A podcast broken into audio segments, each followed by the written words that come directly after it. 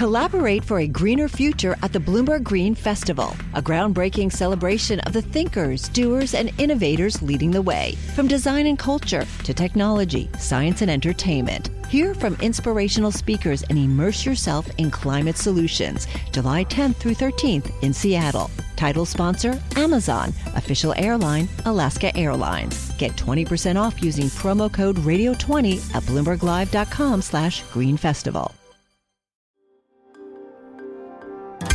Le entregamos todo lo que necesita saber para comenzar el día. Esto es Bloomberg Daybreak para los que escuchan en América Latina y el resto del mundo.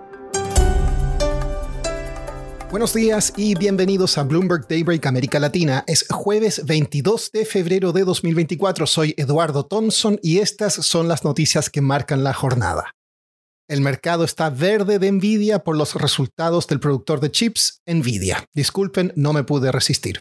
El Nikkei en Japón alcanzó un récord luego que la empresa productora de semiconductores usados en sistemas de inteligencia artificial elevara sus estimaciones de ventas.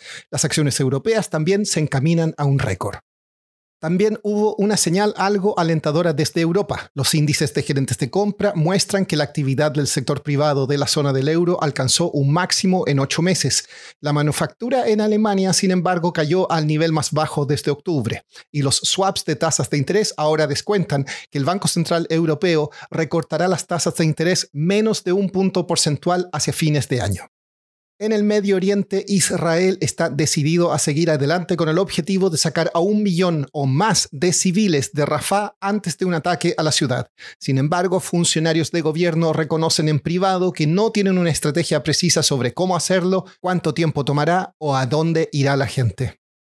En noticias corporativas, las acciones de la empresa de automóviles eléctricos Rivian caen hoy tras informar resultados decepcionantes y anunciar despidos. The Financial Times informó la renuncia de Beth Hammack, la ejecutiva mujer de mayor rango en el banco Goldman Sachs, y Google dijo que su software de inteligencia artificial Gemini dejará de generar por un tiempo imágenes de personas tras algunas controversias raciales. Pasemos ahora a América Latina. El ministro de Hacienda de Colombia, Ricardo Bonilla, dijo en una conferencia que con mucha certeza el BANREP recortará las tasas en al menos 50 puntos básicos en marzo si la inflación continúa desacelerándose. En Argentina, el ministro de Economía Luis Caputo dijo, tras una reunión con la primera subdirectora del FMI, Gita Gopinath, que el gobierno estudia solicitar un nuevo programa al fondo. La secretaria del Tesoro de Estados Unidos, Janet Yellen, visitará Chile la próxima semana. El viaje buscará fortalecer vínculos y el acceso a minerales críticos. Siguiendo con Chile, el gobierno realizó una reunión de emergencia para discutir el secuestro del ex militar venezolano Ronald Ojeda, quien tiene estatus de refugiado en el país.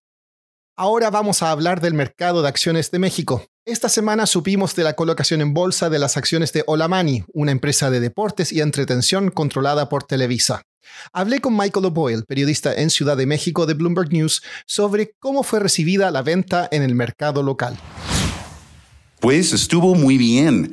Parece que los fans de Club América estaban listos para comprar acciones. El valor de Olamani casi triplicó en su primer día de operaciones en la bolsa aquí en México después de su escisión de Grupo Televisa. Los activos de Olamani incluyen el equipo de fútbol Club América y el estadio de fútbol más grande de México, el Estadio Azteca. También incluye una división de juego que opera 18 casinos y también un negocio de publicaciones, eh, un negocio editorial que incluye los títulos como TV y novelas. Michael, ¿por qué Televisa quiso separar esa operación en otra acción? Televisa indicó su intención de hacer esta decisión de su negocio de deportes en 2022. Ah, la compañía ha estado intentando generar valor, ¿no? Después de, que su acción ha visto un gran caído, ha, caído casi 80% en los últimos años. Ah, el año pasado tocó su nivel más bajo en 28 años y ahora solo está operando un poco arriba de esto. Y entonces, eso ha parte de, su estrategia uh, para enfocar Televisa en su negocio principal, que es TV de paga, cable y Internet. ¿Y puede esta operación impulsar otras emisiones de acciones en el país? Bueno, no sé si para impulsar más emisiones, pero esto está dando a inversionistas en México su primera oportunidad de invertir en el negocio de deportes. Ah, entonces, ha sido visto como una opción muy interesante. Ah, estamos viendo mucho más interés en México por todo el tema de nearshoring y los banqueros están esperando que sí vamos a empezar a ver más emisiones en México. You después de la exitosa emisión en Estados Unidos de tiendas 3B. Por último, China planea reactivar la diplomacia panda. Un oso macho y una hembra, donados por China, llegarían al zoológico de San Diego a finales del verano. Hace cinco años, este mismo zoológico envió sus últimos pandas de vuelta al país asiático.